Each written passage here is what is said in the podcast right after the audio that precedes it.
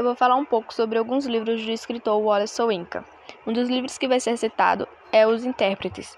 Os intérpretes trata-se de um grupo de jovens intelectuais nigerianos que procuram interpretar-se a si mesmos, assim como a sociedade em que vivem. As suas vidas cruzam-se nas salas de, da universidade, os escritórios e, sobretudo, na noite. Outro livro que vai ser citado é Aké, Os Anos de Infância. Os Anos de Infância do nigeriano Wole Soyinka é uma autobiografia que transcende as biografias tradicionais centradas na pessoa do narrador.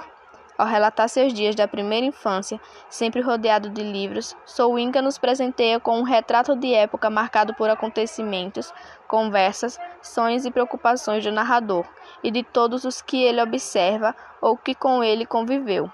A chegada do rádio e da eletricidade à casa de Wally, a visão do primeiro avião em Aké, a ameaça de Hitler e a luta das mulheres por liberdade são fatos acompanhados das reflexões de uma criança curiosa, que chama o pai de ensaio e a mãe de cristã impetuosa.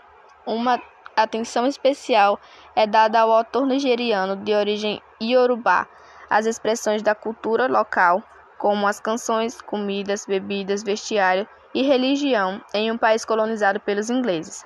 O Leão e a Joia é outro livro que vai ser citado.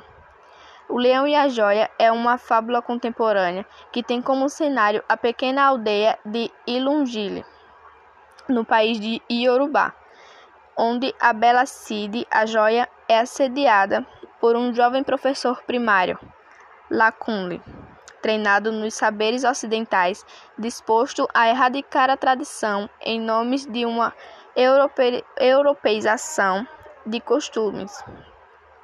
E por Barbaroca, o Bale da Aldeia, chefe tradicional e poderoso, que pretende, através do casamento com a jovem, manter o seu prestígio e poder, bem como perenizar a sua linhagem de leão da mata.